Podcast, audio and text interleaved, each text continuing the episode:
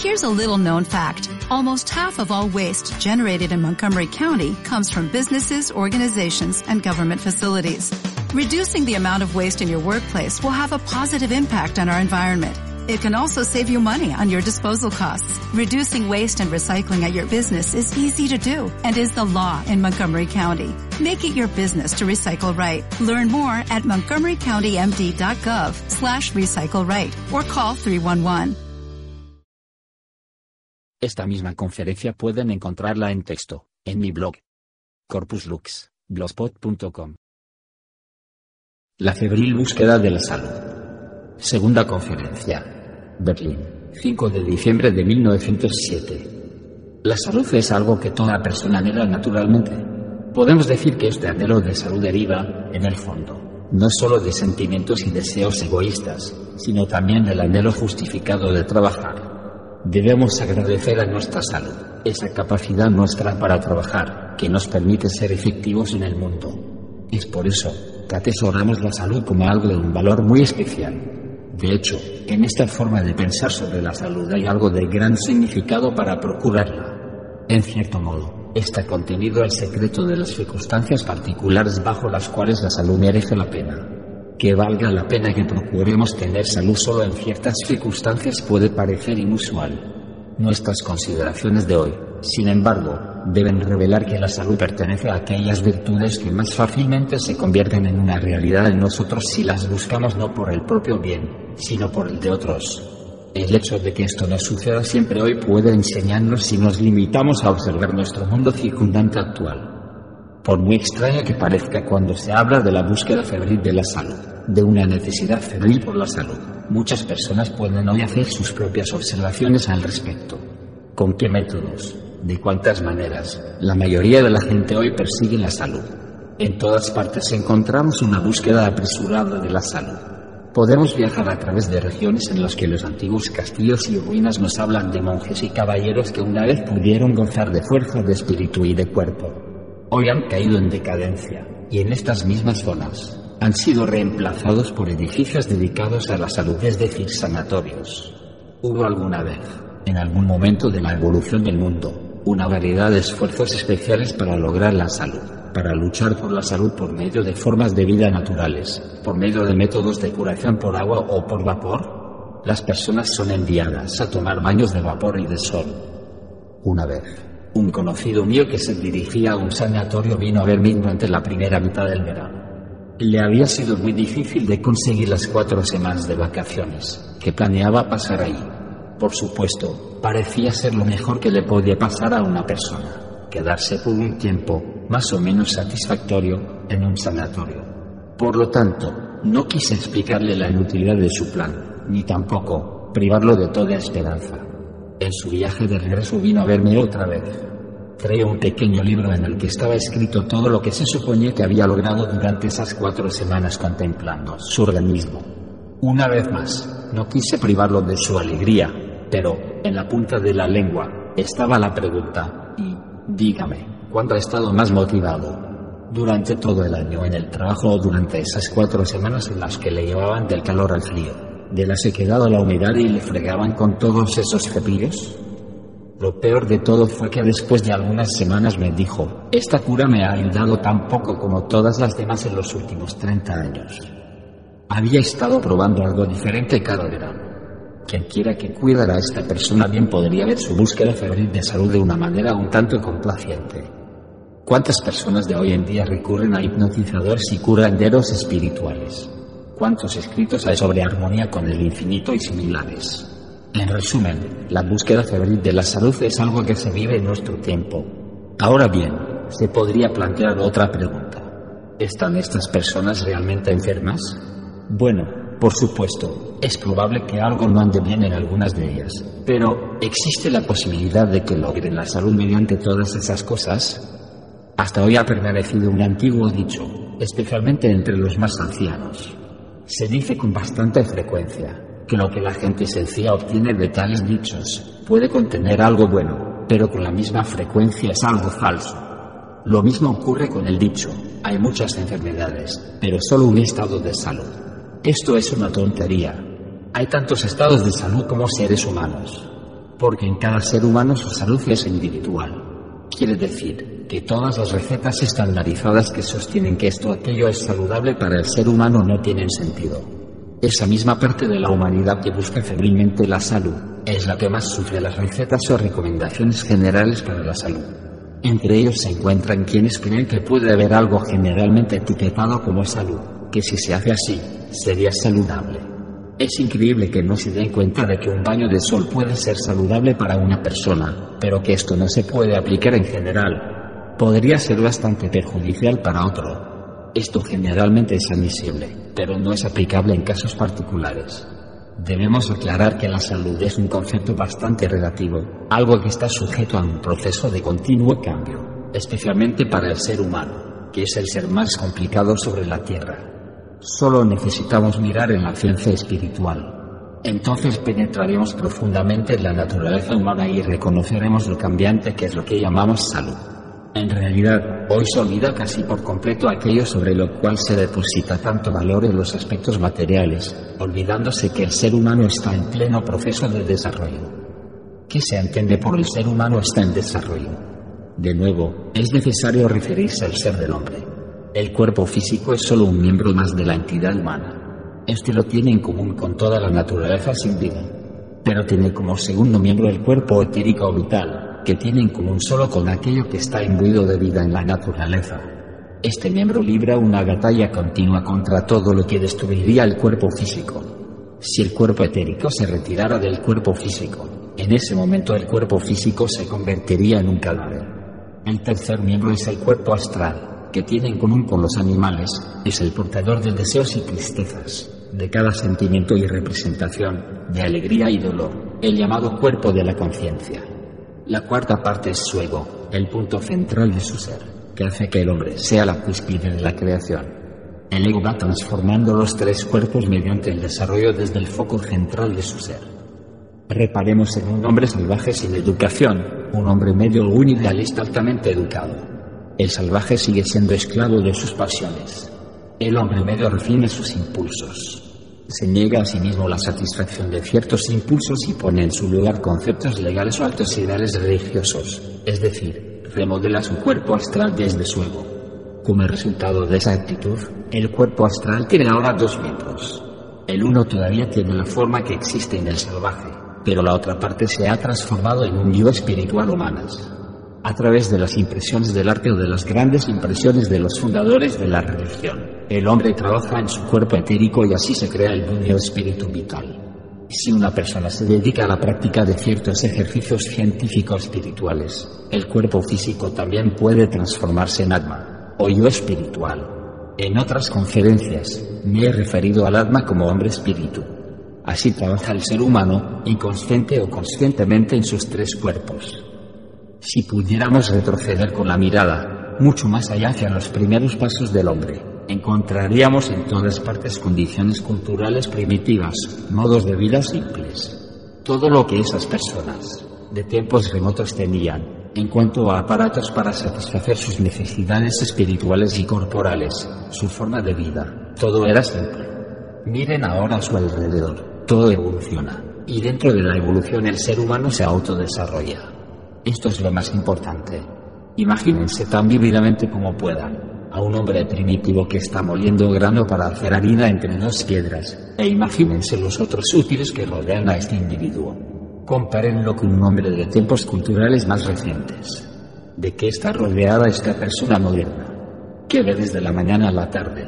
Recibe las terribles impresiones de la ruidosa gran ciudad, de los tranvías, autobuses y similares.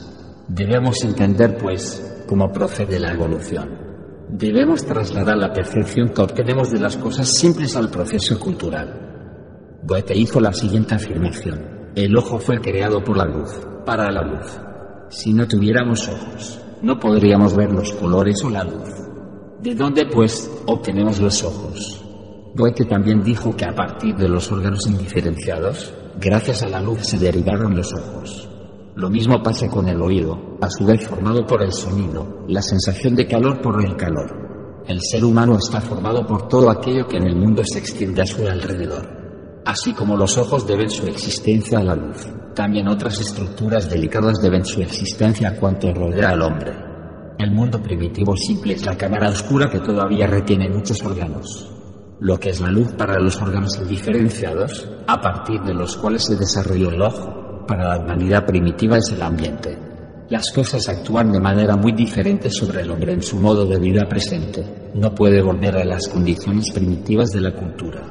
Es más bien, porque una luz espiritual cada vez más y más intensa se ha hecho efectiva a su alrededor y ha provocado lo nuevo podemos darnos cuenta del significado de este proceso cultural transformador si nos imaginamos el precio que pagan los seres que también están sujetos a esta influencia pero no pueden evitar la transformación.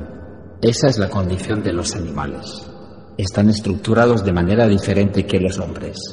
Cuando miramos al animal, tal como aparece en el mundo físico, encontramos que tiene su cuerpo físico, su cuerpo etérico y su cuerpo astral en el mundo físico, pero el ego no lo tiene en el mundo físico. Por lo tanto, los animales son incapaces en el plano físico de sufrir la transformación de los tres cuerpos, y no pueden adaptarse a un nuevo entorno. Hace dos días consideramos a los animales salvajes en cautiverio. Vimos como en el desierto ciertos animales nunca tienen tuberculosis, caries, etc., pero sí cuando sufren cautiverio. Toda una serie de apariciones de decadencia se muestran en cautividad o en otras circunstancias. Durante el proceso cultural, los hombres están continuamente sujetos a otras condiciones. Esta es la naturaleza de la cultura. De lo contrario, no habría desarrollo, ni habría una historia de los seres humanos. Lo que observamos que se experimenta en animales en cuanto al efecto sobre el cuerpo físico aparece como lo contrario en los hombres. Dado que tiene un ego, el hombre tiene la capacidad de digerir internamente las impresiones que le asaltan desde nuestra cultura. El hombre está activo interiormente, Primero adapta su cuerpo astral a las cambiantes condiciones y entonces lo reorganiza. Por lo tanto, a medida que evoluciona, llega a culturas más altas y siempre recibe nuevas impresiones. En los inicios de su desarrollo, estas se expresaban como sentimientos y percepciones. Si ahora permaneciera pasivo e inactivo, si no se motivara la actividad en él, no habría creatividad, por lo que se atrofiaría y se enfermaría igual que el animal. Esto es lo que distingue al ser humano que puede adaptarse y, desde el cuerpo astral, cambiar gradualmente los cuerpos etérico y físico. Interiormente debe estar preparado para esta transformación, porque de lo contrario no se lograría el equilibrio entre lo que le llega desde fuera y lo que lo contrarresta desde adentro. Un hombre sería aplastado por las impresiones del exterior, lo mismo que el animal enjaulado es aplastado por ellas porque carece de creatividad interior. Pero el hombre tiene su actividad interior, a las luces espirituales que lo rodean. Debe poder anteponer algo, como si dijéramos, para contrarrestar con los ojos, con la vista. El resultado de una falta de armonía entre las impresiones desde el exterior y la vida interior es malsano. En las grandes ciudades es donde podemos ver lo que sucede cuando las impresiones desde el exterior se vuelven cada vez más poderosas, cuando nos apresuramos cada vez más, cuando debemos dejar que los ruidos y el ajetreo de las personas pasen a nuestro lado sin que le opongamos resistencia, sin contrarrestarlas. Esto no es saludable. En cuanto a ofrecer resistencia hacia el exterior, el intelecto es lo menos importante, sino que lo importante depende de si nuestros sentimientos, nuestra alma, de hecho, nuestra vida física, puedan posicionarse esto lo entenderemos correctamente si nos fijamos en una enfermedad concreta que aparece especialmente en nuestro tiempo, 1907, y que no se daba antes.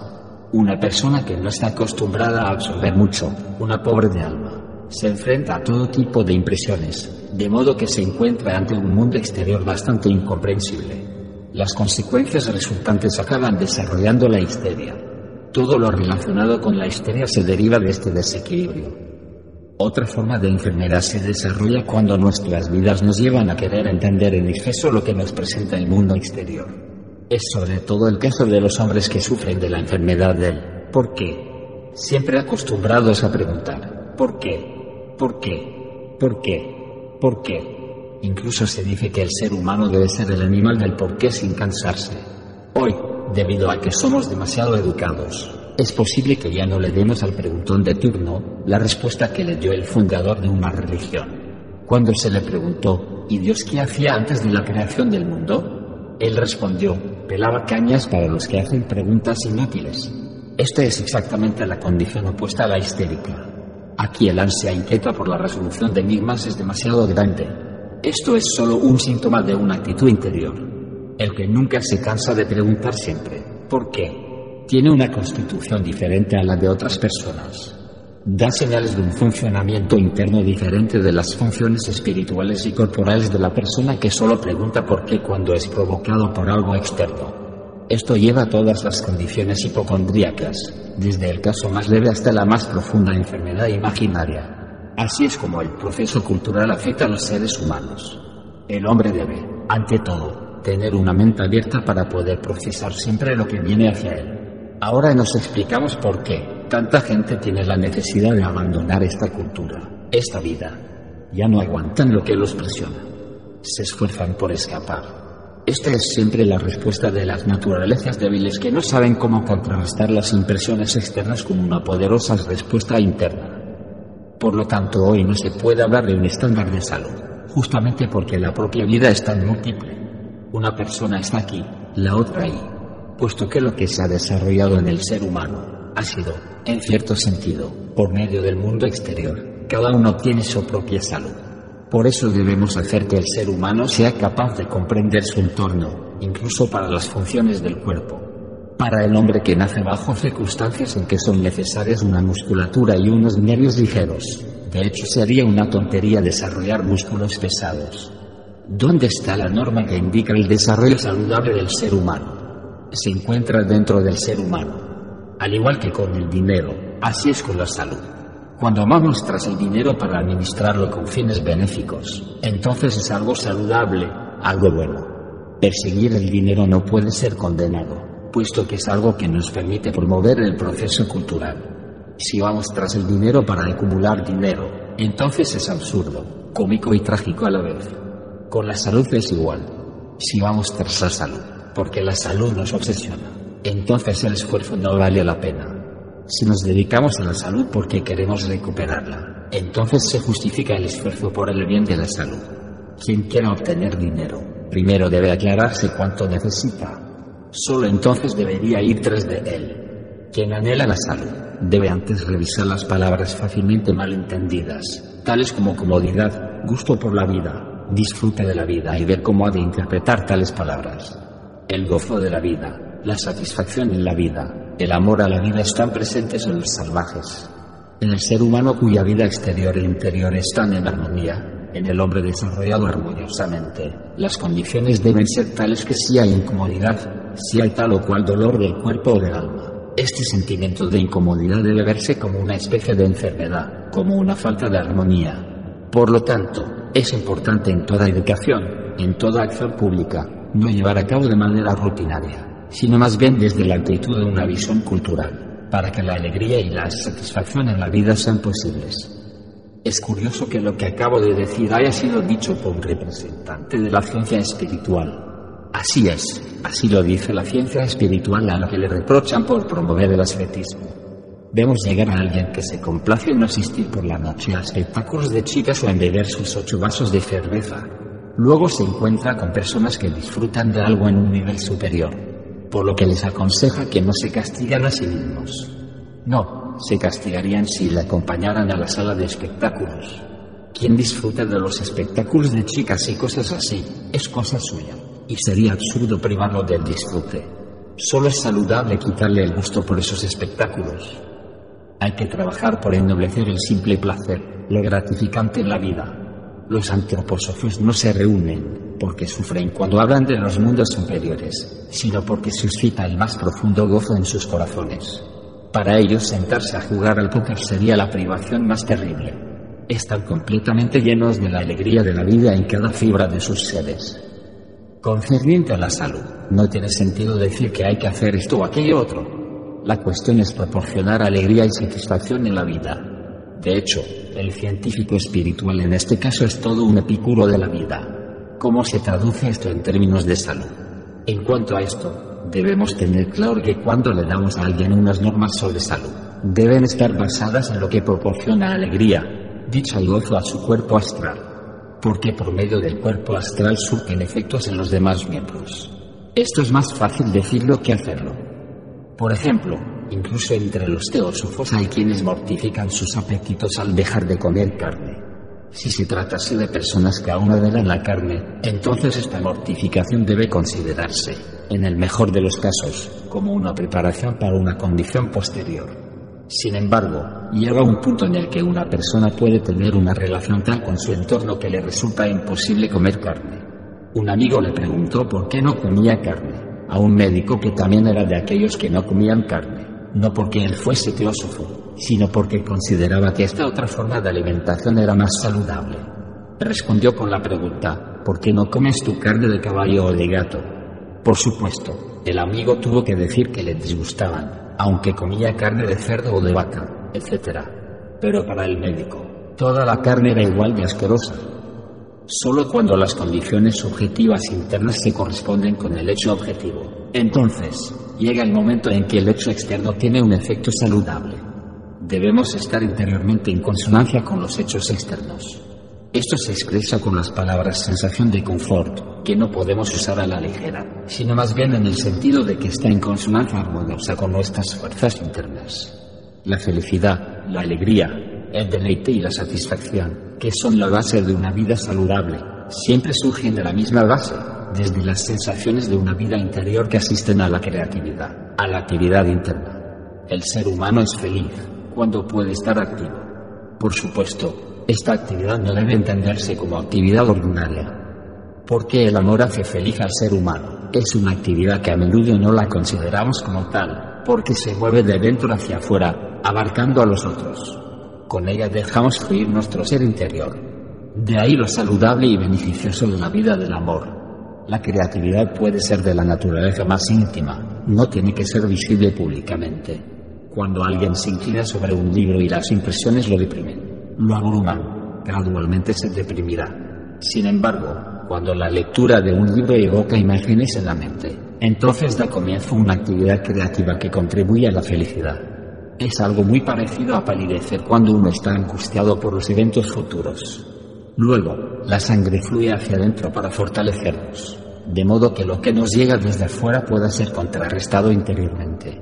Con la sensación de ansiedad se alerta la actividad interna hacia la actividad externa. Tomar conciencia de una actividad interior es sanar. Si el ser humano hubiera podido sentir la actividad de la formación interna cuando surgieron los ojos a partir del órgano básico indiferenciado, habría percibido una sensación de bienestar, él no era consciente, sin embargo, de que eso estuviera sucediendo. En lugar de llevar a un ser humano acotado a un sanatorio, sería mucho mejor llevarlo a un entorno en el que fuera feliz. Al principio sería feliz su alma, pero también físicamente feliz. Cuando ponen a un ser humano en un ambiente de alegría, en el que a cada paso nace un sentimiento interno de alegría, eso es lo que los sanará. Cuando, por ejemplo, Vea los rayos del sol atravesar los árboles y perciba los colores y aromas de las flores. Sin embargo, una persona debe ser capaz de sentir esto para que él mismo pueda tener en sus manos el problema de su salud. Cada paso debe moverlo a la actividad interior. Paracelso nos dejó un hermoso dicho. Es mejor que cada quien sea él mismo, por sí mismo y no por nadie más. El hecho de que primero debamos acudir a otra persona es ya una limitación de nuestra capacidad de autosanación. En tal situación nos enfrentamos a impresiones externas que por un corto tiempo parecen ayudar, pero finalmente conducen a la histeria. Cuando se considera el problema de esa manera, se encuentra con otros pensamientos saludables. Hay personas y médicos hoy en día, especialmente médicos legos, que se oponen a la medicina ortodoxa. La medicina, de hecho, necesita ser reformada, pero esto no puede producirse mediante estas batallas. Más bien, los hechos de la ciencia espiritual deben llegar a la ciencia médica. La ciencia espiritual existe, pero no por pura afición ni entretenimiento. Hay personas hoy en día que tienen la fiebre de sanar a otros. Por supuesto, es fácil encontrar esta o aquella enfermedad en una persona. Así pues, alguien encuentra en una persona este o aquel órgano de diferente forma y que aparece en otra. O una persona no respira como le parece que todas las personas deben respirar según criterio de quien posee tal fiebre sanadora. Así que para ello se inventa un remedio sorprendente, de lo más impactante. Porque no se trata en absoluto de dirigir los esfuerzos hacia un concepto rutinario de salud. Es fácil decir que esto y aquello no contribuyen a la salud. Consideren a alguien que haya perdido una de sus piernas. Está enfermo. Ciertamente más enfermo que el que respira irregularmente, cuyos pulmones están afectados. No se trata de curar a esta persona. Sería una tontería decir, hay que asegurarse de que esta persona vuelva a tener una pierna. Solo traten de hacer que le crezca otra pierna. Lo que realmente importa es que la vida para esa persona sea lo más llevadera posible. Esto es así a grosso modo, pero también en condiciones más sutiles. Es un hecho que en cada ser humano se puede encontrar un pequeño defecto. Además, lo que a menudo importa aquí no es aclarar el defecto, sino más bien, a pesar del defecto del ser humano, hacer su vida lo más llevadera posible. Piensen en una planta cuyo tallo está dañado. Los tejidos y la corteza crecen alrededor de lo dañado. Lo mismo ocurre con los seres humanos. Las fuerzas de la naturaleza mantienen la vida a medida que crecen alrededor de la herida. Especialmente los médicos laicos son víctimas del error de querer curarlo todo. Les gustaría proporcionar un tipo de salud para todos los seres humanos. No existe un único tipo de salud como tampoco existe un único tipo de ser humano normal. No solo son individuales las enfermedades, sino también la salud. Lo mejor que le podemos dar al ser humano, ya seamos médicos o asesores, es darle la firme convicción de que se siente cómodo cuando está sano e incómodo cuando está enfermo. Hoy en día esto no es tan fácil en nuestras circunstancias.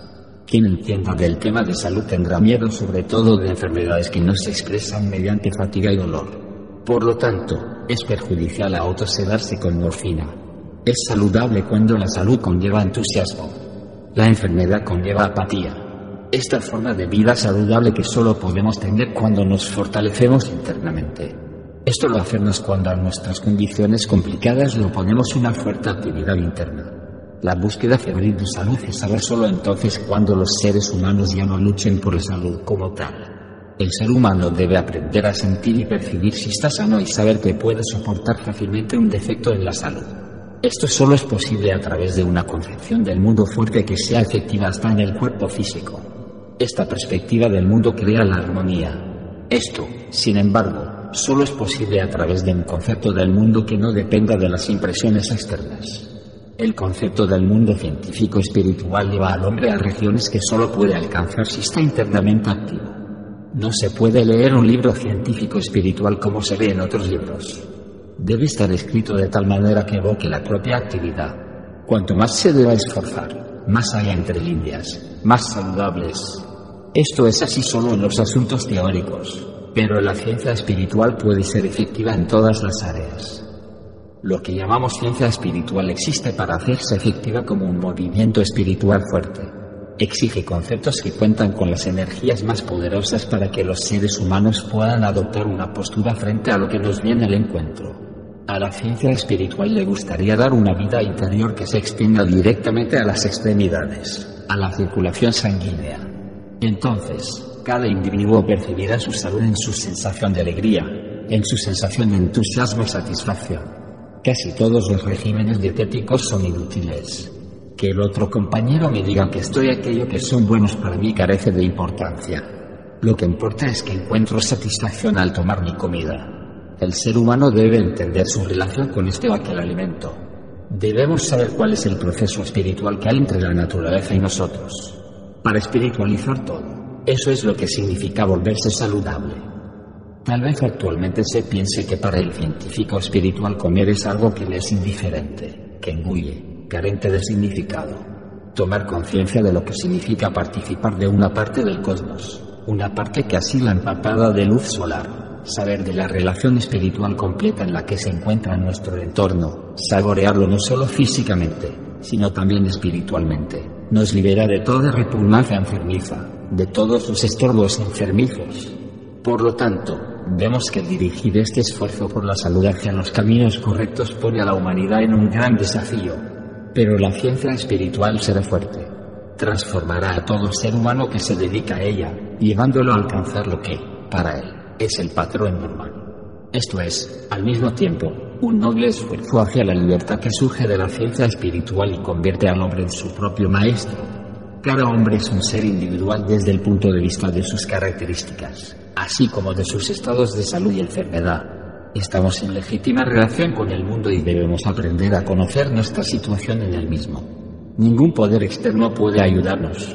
Cuando encontramos esta postura interior fuerte, solo entonces somos seres humanos completos a quienes no se puede quitar nada. Pero también sostiene que nadie puede darnos nada. Sin embargo, encontraremos nuestro camino en la salud y en la enfermedad porque mantenemos una postura interna fuerte dentro de nosotros mismos. Este secreto, también, de todo esfuerzo saludable fue estresado por un espíritu, un pensamiento eminentemente sano y un espíritu de sentimiento saludable. Él nos dice cómo el ser humano armonizado va infaliblemente por su camino. Fue Goethe quien, en su poema, Orphic Primal dice, según el día en que viniste al mundo. El Sol en conjunción con los planetas estaba. Comenzó tu desarrollo. Y fue siguiendo con arreglo aquella ley que al mundo te trajo. Así es forzoso que seas. Sin que a ti mismo hurtarte puedas. Tal antaño dijeron las Sevilas. Y también los profetas procedieron. No hay tiempo ni poder que de alguna forma, que a sus fuerzas viviendo desarrollar.